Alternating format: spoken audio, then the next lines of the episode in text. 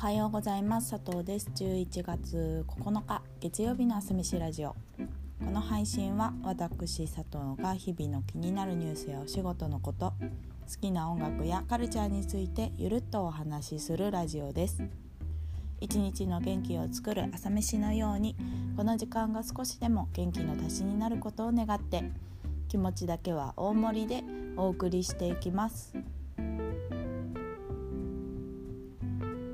はい朝飯ラジオ第87回目の配信です。さてまあちょっと間がね空いてしまいましたけど実家に帰省した話をねしたいと思います。まあちょうど帰省して1週間経ったわけなんですが個人的にはね本当にあの帰省のタイミングはあのタイミングで良かったなって思ってます。あのいろんな言葉とか食べ物とかまあ、人とか空気とか場所とかいろんなものに触れて今東京に入れることがすごくありがたいです。なんかもう本当にちょうどこういろいろ重なってたタイミングだった。まあちょうど重なってたというかいろんなものがこう積もってたみたいなタイミングだったのであの時のあの言葉とかあの場所がなければなんかちょっと折れてたかもしれないなって思うくらいなんか大切な帰省になったなって思ってます。ということで、えー、今回はですね帰省中に出会った人を3人紹介します。1人目は大学の友人ですね3年ぶり3年ぶりくらいに会ったんですけどまあ彼にはねいつあってもこう気の合ったように入れるっていうのが心地よい空間だなっていつも思ってるんですけどそうなんか少しこう時間が空くとねお互いのすり合わせに時間がちょっと必要だったりするじゃないですか。でなんかまあ話しててそうだなって思ったのがなんかこういろんな人にこう昔の自分イコール何々みたいなのって結構残ってしまうことあると思うんですけどね、人だってこう変わっていく中で思想とかね好みが変わったりして今はそれがこうなくなっていることもあるよねみたいな話をしたんですよ。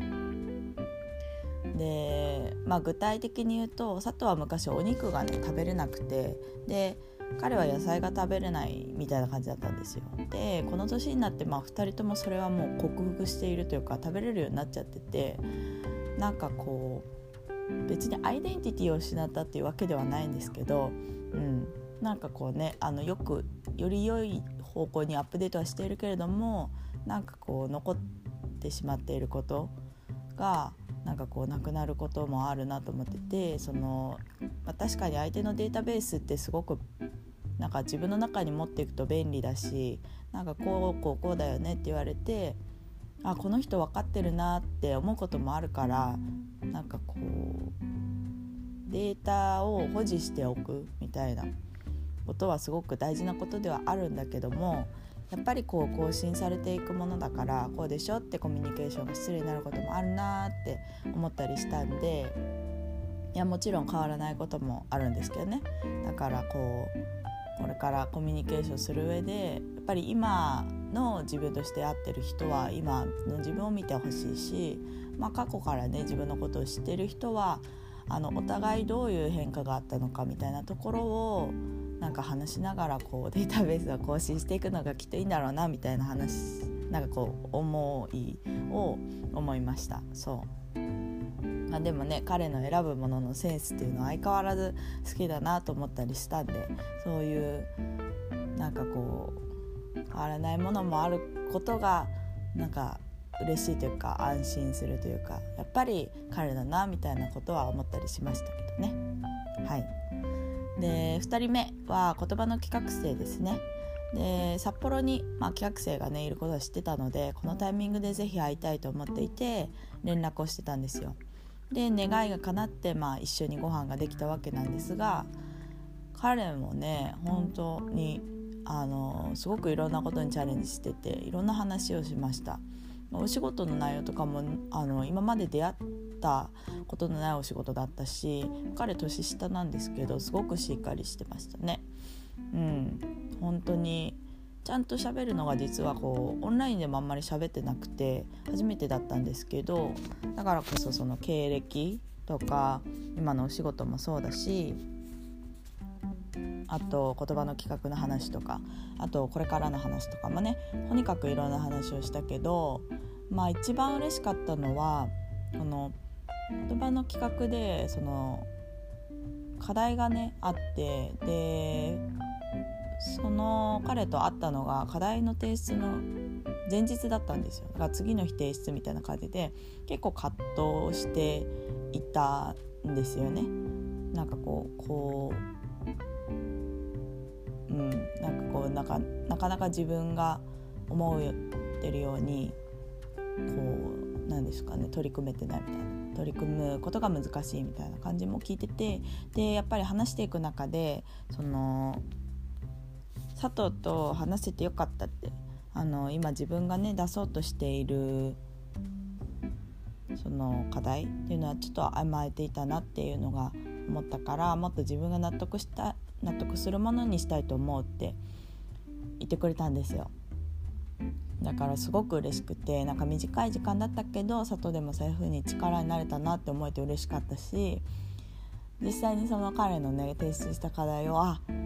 こういう風に変えたんだなっていう風に見れてすごくこう喜んじゃったというかなんかこう自分と短い間だけど話してた内容がすごくその1枚にギュッと詰まっていて